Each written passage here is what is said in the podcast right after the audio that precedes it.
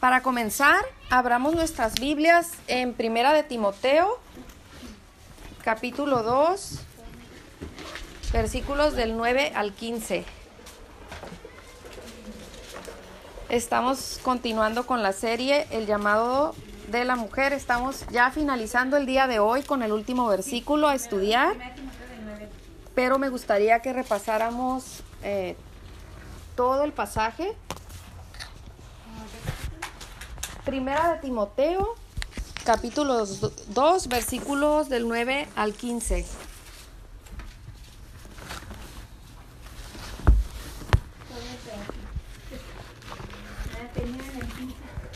Sí. ¿Quién gusta leerlo? ¿Del 9 al 15? Ujú. Asimismo que las mujeres se atavíen de ropa decorosa con pudor y modestia, no con peinados ostentosos, ni oro, ni perlas, ni vestidos costosos, sino con buenas obras como corresponde a mujeres que profesan piedad. La mujer aprende en silencio, con toda sujeción, porque no permito a la mujer enseñar ni ejercer dominio sobre el hombre, sino estar en silencio. Porque Adán fue formado primero, después Eva. Y Adán no fue engañado, sino que la mujer, siendo engañada, incurrió en transgresión. Pero se salvará engendrando hijos si permaneciera en fe, amor y santificación con modestia. Amén. Cerremos nuestros ojos y vayamos a nuestro Padre Dios con una palabra de oración antes de continuar con nuestro estudio, de iniciar con nuestro estudio de hoy. Padre, te damos tantas gracias por tu palabra. Es un tesoro para nosotros. Encontramos en ella tu sabiduría, tu guianza. Nosotras no podemos decir que estamos perdidas, Señor, porque tú nos has encontrado, nos has llamado y nos guías a través de tu palabra. Nos impartes conocimiento y sabiduría que viene de ti, que es lo más preciado que una mujer puede tener para formar en sí una mujer piadosa. Gracias, Padre, por, por esta bendición de tenerte en nuestra vida, por habernos alcanzado en nuestros caminos sin ti. Te amamos, Dios, te adoramos, amamos tu palabra, alta y sublime como tú.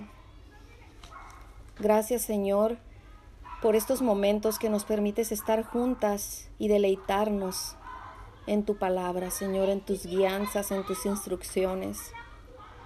Señor, guía mi boca para que tú puedas ser exaltado a través de este mensaje. Que yo no hable nada que tú no quieras que hable, sino que tú hables por medio de mí, de mi boca, Señor. Me pongo en tus manos, Padre. En el nombre de Cristo Jesús. Amén. Ah, después de haber leído este pasaje, eh, podemos ver que hemos estado estudiando diversos temas basados en las instrucciones pastorales de la primera carta de Pablo a su hijo en la fe, Timoteo, para las mujeres creyentes de la iglesia de Éfeso y aún también dirigidas para las mujeres cristianas de hoy en día. Estos temas han sido referentes a cómo debe ser el arreglo externo e interno de la mujer para presentarse en el culto de adoración y cómo debe ser el papel de la mujer en la congregación en cuanto a los asuntos de enseñanza y de aprendizaje. Hoy llegamos al final de nuestra serie, el llamado para la mujer, y en nuestro último versículo a estudiar, Pablo concluye esta sección destinada a las mujeres creyentes con una palabra de aliento. Esta palabra traducida del griego se basa en el verbo principal del pasaje de nuestro versículo a estudiar, es la palabra salvar. Y de la misma manera que Pablo hace hincapié al comienzo de esta serie de la importancia de permanecer en la fe, la piedad como cristianas, asimismo en este versículo 15 concluye con este mismo llamado. Dice así nuestro versículo de hoy nuestro versículo 15 de la primera carta de Timoteo, capítulo 2. Pero se salvará engendrando hijos, si permaneciere en fe, amor y santificación con modestia. Nuestro versículo comienza diciendo, Pero, aquí Pablo comunica un pero, lo cual significa a pesar de, a pesar de que la mujer fue la primera en ser engañada y caer en transgresión, como lo, dice nuestro versículo anterior, que es el 14, y Adán no fue engañado, sino que la mujer, siendo engañada, incurrió en transgresión, desobedeciendo el mandato de Dios, el cual se encuentra en Génesis 2.17, mas del árbol de la ciencia del bien y del mal no comerás. A pesar de ser la mujer la primera en quebrantar este mandato de Dios, Pablo continúa diciendo, se salvará, será eximida de ser señalada o marcada para siempre a causa de su desobediencia. Aquí no se refiere a la salvación de su alma, no se refiere a la salvación de pecados, pues recordemos que Pablo está dando instrucciones a Timoteo para las mujeres creyentes, además de que sería caer en una salvación por obras. Bien sabemos que la salvación no depende en nada de lo que nosotros podamos hacer. La salvación no es por obras, es por gracia. Efesios 2, 8, 9. Sino que este versículo se refiere a que Dios preservará la vida de la mujer. La mujer a causa de su caída, de haber deseado controlar a su marido, como se muestra en Génesis 3:16, recibió la consecuencia de parte de Dios de no ejercer dominio sobre el varón, de estar siempre bajo su autoridad. Al igual recibió la prohibición de no enseñar en el culto público. Pero Dios trae liberación a la vida de la mujer, dándole una tarea, una comisión privilegiada. ¿Cuál es esta tarea? Lo vemos en, en la continuación de nuestro versículo. Engendrando, pero se salvará engendrando se salvará procreando, diseño único de Dios para nosotras. Desde el principio, Él así planeó y estructuró nuestro cuerpo con una matriz para concebir. Se salvará engendrando hijos. El alumbramiento de nuestros hijos nos trae verdadera felicidad. Estamos naturalmente equipadas por la ordenanza creadora de Dios, tanto físicamente como espiritualmente cuando venimos a Cristo. Y de esta forma podemos criar a nuestros hijos e influenciar en ellos para su crecimiento físico y espiritual. Así es como Dios nos llama también a influir en la humanidad. Qué gran misión tenemos, hermanas.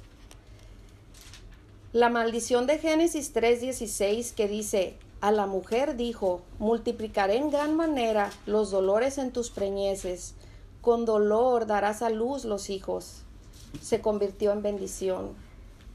Génesis 3:20, y llamó a Adán el nombre de su mujer Eva, por cuanto ella era madre de todos los vivientes. Nos dio el llamado a ser madres madres de hijos a quienes enseñar y sobre quienes ejercer autoridad. Aquí vemos la restauración de Dios para nuestras vidas. Primero la mujer fue influencia para que el hombre cayera en desobediencia. Después Dios nos restaura con la tarea de criar a nuestros hijos en la obediencia a Dios. Nos dio la responsabilidad, responsabilidad y la oportunidad de guiar a nuestras generaciones en el camino de Dios. Nos dio ese llamado tan importante. Una madre piadosa reconoce el deber que tiene de enseñar a sus hijos la voluntad de Dios para sus vidas, que se encuentra solamente en la palabra de Dios. Proverbios 22:6 Instruye al niño en su camino, y cuando fuere viejo no se apartará de él. Al hacer esto tendremos la certeza de que el aprendizaje bíblico impartido al niño en la infancia nunca se le olvidará por completo. La palabra de Dios nunca regresa vacía. Pablo menciona el ejemplo de Timoteo, su madre y su abuela. Ellas habían ejercido autoridad y enseñanza sobre Timoteo desde pequeño. Dice segunda de Timoteo 3:15, y que desde la niñez ha sabido las sagradas escrituras, le dice Pablo a Timoteo, las cuales te pueden hacer sabio para la salvación por la fe que es en Cristo Jesús. Por otro lado, aun siendo grandes teólogos y maestros, pueden aprender del consejo sabio de sus madres. Proverbios 1.8 dicen, y no desprecies la dirección de tu madre. Vemos al rey Lemuel recibir los consejos de su madre en Proverbios 31 del 1 al 9. Solo mencionaré algunos de estos consejos. Comienza diciendo en el versículo 1, palabras del rey Lemuel, profecía con que lo instruyó su madre. ¿Qué decirte, hijo mío, hijo de mi vientre? ¿Qué decirte, hijo de mis anhelos? No des tu fuerza a las mujeres, ni tus caminos a las que destruyen a los reyes. No es digno de reyes Lemuel, no es digno de reyes beber vino. Su madre, ejerciendo autoridad con gracia y amor, porque vemos palabras cargadas de amor, instruye a su hijo ya siendo un rey, para que él no se salga del camino y tome buenas decisiones instrucciones basadas en la sabiduría que viene de Dios. Como veíamos dentro de esta serie en Primera de Timoteo en el versículo 11, la importancia de aprender y adquirir conocimiento que viene de la palabra de Dios, conocimiento de quién es Dios. Y esto es teología. La teología estudia las doctrinas basadas en la palabra de Dios para llevarnos al conocimiento de quién es Dios. Lo cual significa que tiene sentido decir que podemos llegar a ser teólogas, principiantes o avanzadas, siempre estudiando, siempre aprendiendo de la palabra de Dios para enseñar a nuestros hijos y a nuestros nietos. Continuando con nuestro versículo, Pablo dice, si permaneciere, si se mantiene en fe, amor y santificación. ¿Quién es esta mujer que se mantiene en fe, amor y santificación? Es una mujer piadosa, que no podría ser guía de sus hijos y por consiguiente de la humanidad en sus generaciones si no se mantiene firme en estos tres puntos antes mencionados que son la fe, el amor y la santificación. Dice nuestro versículo, si se mantiene en fe, si persevera en su fe, la mujer se salvará engendrando hijos si continúa en fe. La fe viene primero, es producto de la soberana gracia de Dios, es un regalo de Dios.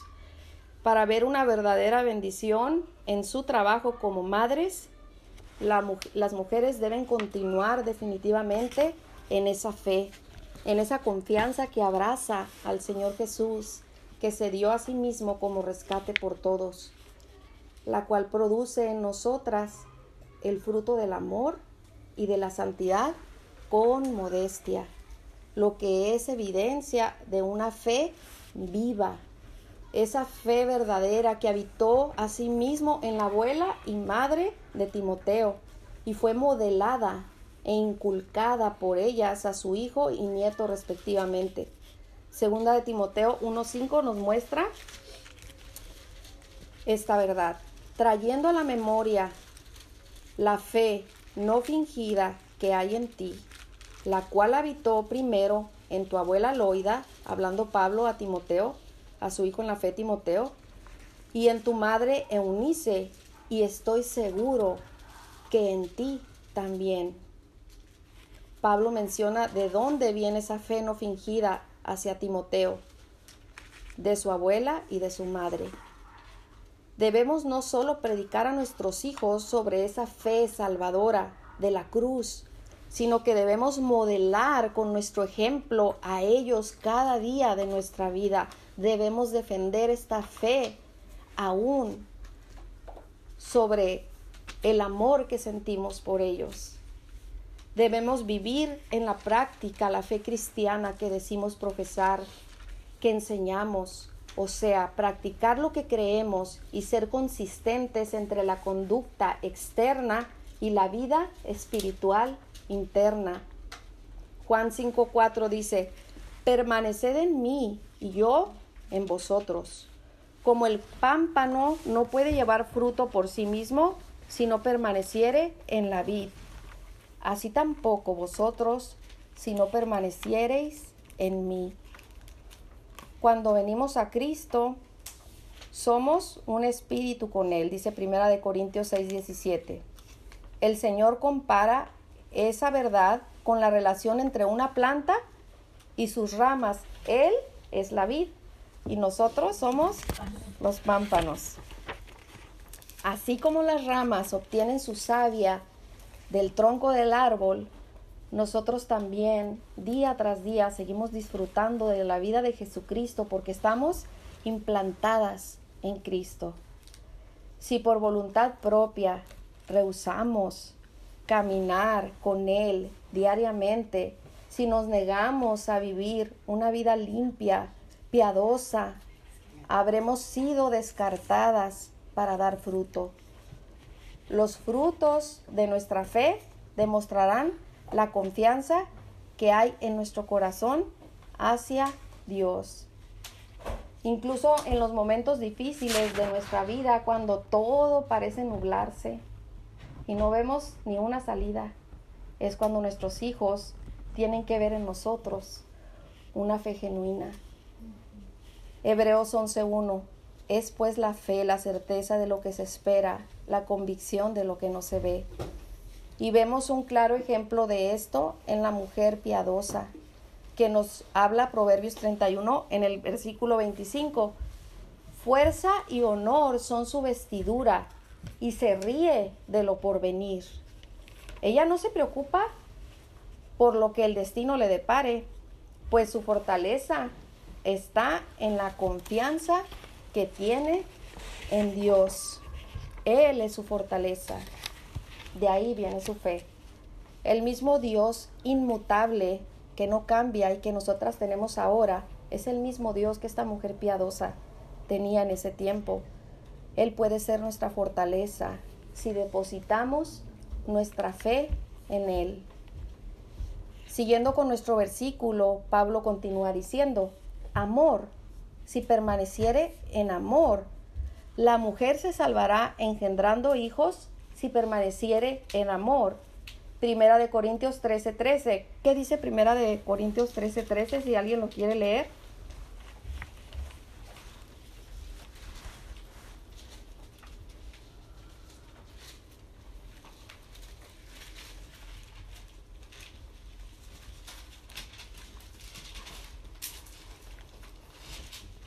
Y ahora la fe, la esperanza y el amor. Estos tres, el mayor de ellos es el amor.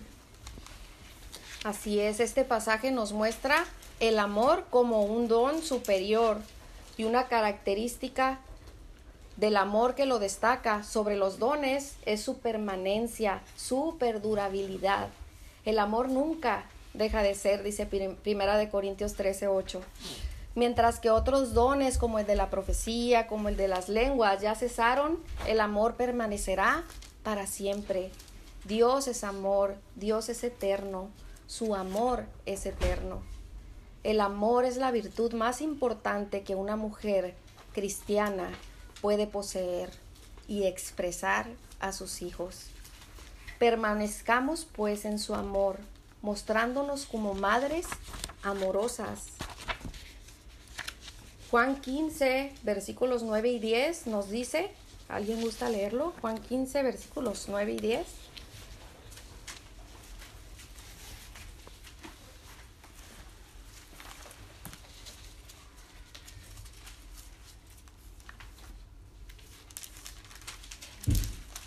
Como el Padre me ha amado, así también yo os he amado, permanecer en, en mi amor. Si guardares mis mandamientos, permaneceréis en mi amor, así como yo he guardado los mandamientos en su amor. En la asombrosa verdad de su palabra, la cual nos permite estar unidas a Jesús, está inmerso el incomparable amor de Dios. Es el mismo amor que el Padre ha tenido por el Hijo desde el principio. Es el mismo amor que impulsó al Padre a enviar al Hijo y que impulsó al Hijo a hacer la voluntad de Dios. Así como el Padre amó al Hijo en la obediencia a su palabra, también el Hijo amó a sus discípulos y los invitó a permanecer en su amor, en la obediencia de su palabra. Entonces nosotras, como seguidoras de Jesús, somos quienes por la sumisión a su palabra permaneceremos en su amor. Y ese amor, obrará en nuestras vidas. Al mismo tiempo, no podemos experimentar gozo más pleno que el de vivir de esta manera en el amor del Salvador. El amor que nos tiene Cristo produce amor en nosotros. Por eso Jesús nos dio este mandato, que os améis unos a otros como yo os he amado. Juan 13, 34. Podemos mostrar este amor de muchas maneras a nuestros esposos e hijos, a nuestro prójimo. Veamos cómo lo hace la mujer piadosa de Proverbios 31. Dice el versículo 15, se levanta aún de noche, abandona sus horas de sueño y da comida a su familia y ración a sus criadas. Les sirve a sus criadas. ¿Qué puede mover esta mujer a hacer esto? El amor de Dios en su corazón. Gálatas 5:6 Porque en Cristo Jesús ni la circuncisión vale algo, ni la incircuncisión, sino la fe que obra por el amor. Aquí vemos el contraste del Evangelio de la Gracia, que es por amor, contra un Evangelio por las obras, un Evangelio erróneo.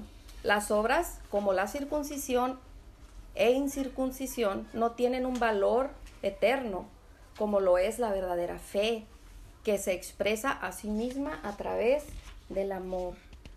La fe produce frutos de amor por medio del poder del Espíritu Santo de Dios. Gálatas 5:13 dice, servíos por amor los unos a los otros. Primera de Timoteo 1:5. ¿Alguien quiere leer Primera de Timoteo 1:5?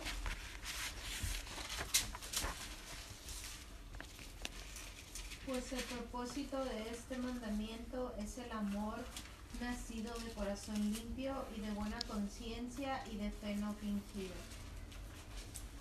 El amor solo puede brotar de un corazón puro, de una conciencia limpia y de una fe sincera. Estas, esta palabra nos enseña que debemos amar de verdad. Solo los que tienen la conciencia tranquila, los que confían genuinamente en Dios, pueden amar así. Tienen la conciencia tranquila porque confían en Dios. Por lo tanto, este tema del amor es un tema esencial para la vida de la mujer creyente, que debe ser considerado como un tema de enseñanza y un tema de aprendizaje. Tito 2.4 dice que enseñen a las mujeres jóvenes a amar a sus maridos y a sus hijos. ¿Quiénes? Las ancianas, que nos habla el versículo anterior 3.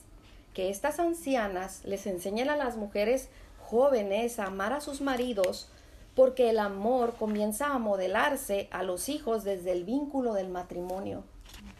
Una madre demuestra el amor de Dios a los hijos primeramente con la expresión de amor hacia su marido.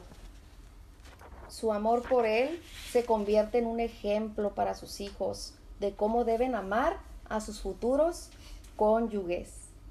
Y un amor, y aún más importante, una madre se convierte en un canal de amor de Dios para sus hijos. Ellos podrán ver el amor de Dios en nosotras como madres a través de nuestros cuidados hacia ellos. Una vez más veamos el ejemplo de esto en la mujer piadosa de Proverbios 31, en el versículo 21. Dice, no tiene temor de la nieve por su familia, porque toda su familia está vestida de ropas dobles. Ella se ha encargado de que sus hijos no tengan frío. Cuando se van a la escuela, van forrados de una capa y de otra de ropa para que ellos no tengan frío. Eso es cuidarlos, eso es amarlos. Yo conocí cuando era niña una mujer así. Podrán ver el amor de Dios a través de nuestras palabras. Nuestros hijos pueden ver el amor de Dios a través de nuestras palabras. Dice ahora en el versículo 26 de este ah, capítulo de Proverbios 31, abre su boca con sabiduría, usa el lenguaje de Dios para bendecir a sus hijos, para corregir a sus hijos, para instruir a sus hijos, para guiar a sus hijos. Y la ley de clemencia está en su lengua, tiene misericordia de ellos cuando los corrige. Usa palabras cuidadosamente de sabiduría para no lastimar su corazón. Nuestros hijos necesitan hasta de nuestro afecto físico al abrazarlos y besarlos. Instrumento de, de, amor somos para ellos de parte de Dios. Nosotros somos los brazos de Dios para abrazar a nuestros hijos. Cuando los niños son, cuando nuestros hijos son pequeños, ellos no pueden entender todavía el amor de Dios por medio de su palabra. Entonces nosotros tenemos que expresar ese amor con nuestros cuidados, con nuestros abrazos y aun cuando crecen, pero aún más tenemos que seguirlo haciendo, pero cuando son niños es así como ellos reciben el amor de Dios, porque no pueden entender todavía su palabra. Nuestro versículo continúa diciendo, y santificación. La mujer se salvará engendrando hijos y permaneciere en santificación en santidad.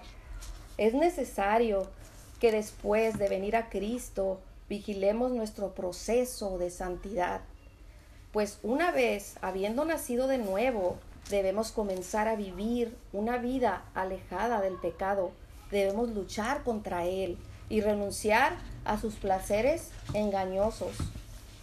Pues como dice Hebreos 12:14, seguid la paz con todos y la santidad sin la cual nadie verá al Señor. Una mujer piadosa vive cada día perseverando en su santidad. Nuestra conducta debe de armonizar con el carácter de Dios. Sed santos porque yo soy santo, dice el Señor. Se trata de la santidad en la práctica de la vida diaria. No nos debemos olvidar cuando despertamos, cuando abrimos nuestros ojos, no debemos olvidar esta palabra en nuestra vida, santidad. Otro versículo que nos habla de esto es Romanos 6:22. Mas ahora que habéis sido libertados del pecado y hechos siervos de Dios, tenéis por vuestro fruto la santificación y como fin la vida eterna. En el momento que Cristo llegó a nuestra vida, fuimos libradas del pecado y nos convertimos en sus siervas. Y esto lo podemos expresar de esta manera. Antes, servidumbre, ahora libertad. Antes esclavas del pecado, ahora siervas de Dios. Antes vicios, ahora santidad. Antes vergüenza, ahora paz de espíritu. Antes muerte, ahora vida, vida eterna. Tito 2.12, enseñándonos que, renunciando a la impiedad y a los deseos mundanos, vivamos en este siglo sobria, justa y piadosamente. La palabra de Dios nos enseña que debemos renunciar a la maldad y a las pasiones pecaminosas de este mundo, las cuales practican las mujeres que no conocen a Dios nos enseñan a llevar en el tiempo presente una vida de buen juicio, rectitud y piedad. Segunda de Tesalonicenses 2.13, pero nosotros debemos dar siempre gracias a Dios respecto a vosotros, hermanos amados por el Señor, de que Dios os haya escogido desde el principio para salvación mediante la santificación por el Espíritu y la fe en la verdad. Si hubiera sido posible que recibiéramos salvación sin santificación, habría sido una maldición para nosotras en lugar de una bendición. Si tal cosa fuera posible, no podríamos concebir el tener la felicidad de la salvación sin la santidad que la acompaña, pero afortunadamente esto no es posible. Si pudiéramos ser salvadas de las consecuencias del pecado, pero no del pecado mismo, su poder y su contaminación en nosotras no sería una bendición. Pero la salvación para la que Dios nos ha escogido, nos ha llamado desde el principio, amadas hermanas, está inseparablemente ligada con la obra de purificación y santificación del Espíritu Santo que opera dentro de nosotros por medio de la fe. Nuestra fe en la verdad de Dios ejerce una influencia purificadora en nuestra vida y nos hace desear seguir las pisadas de nuestro querido Señor y Salvador. Juan 17 dice, santifícalos en tu verdad, tu palabra es verdad. Jesús orando al Padre. orando sobre quién, acerca de quién, de sus discípulos, pero al mismo tiempo aplica en nosotros, ¿verdad? Los que fuimos llamados a Él, a Él, perdón. La verdad de Dios nos santifica.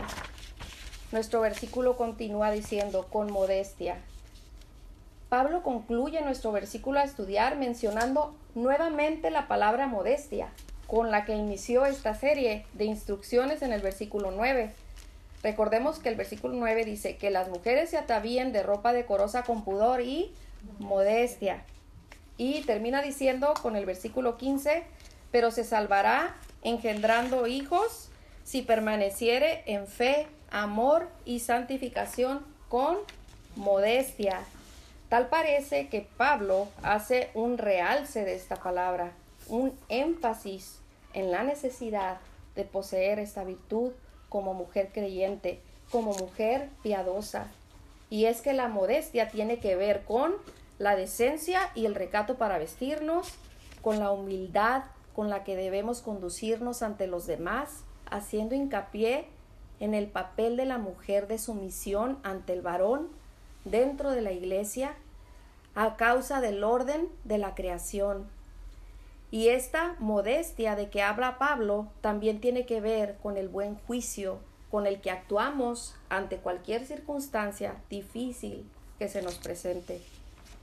Y así, amadas hermanas, concluimos que si nosotras, como miembros femeninos de la Iglesia, permanecemos en la fe, en el amor y en la santificación, al mismo tiempo que ejercemos un autocontrol y dominio propio, fruto del Espíritu Santo de Dios en nosotras, encontraremos verdadero gozo y salvación en engendrar hijos para la gloria de Dios, guiándolos por el sendero de una vida piadosa.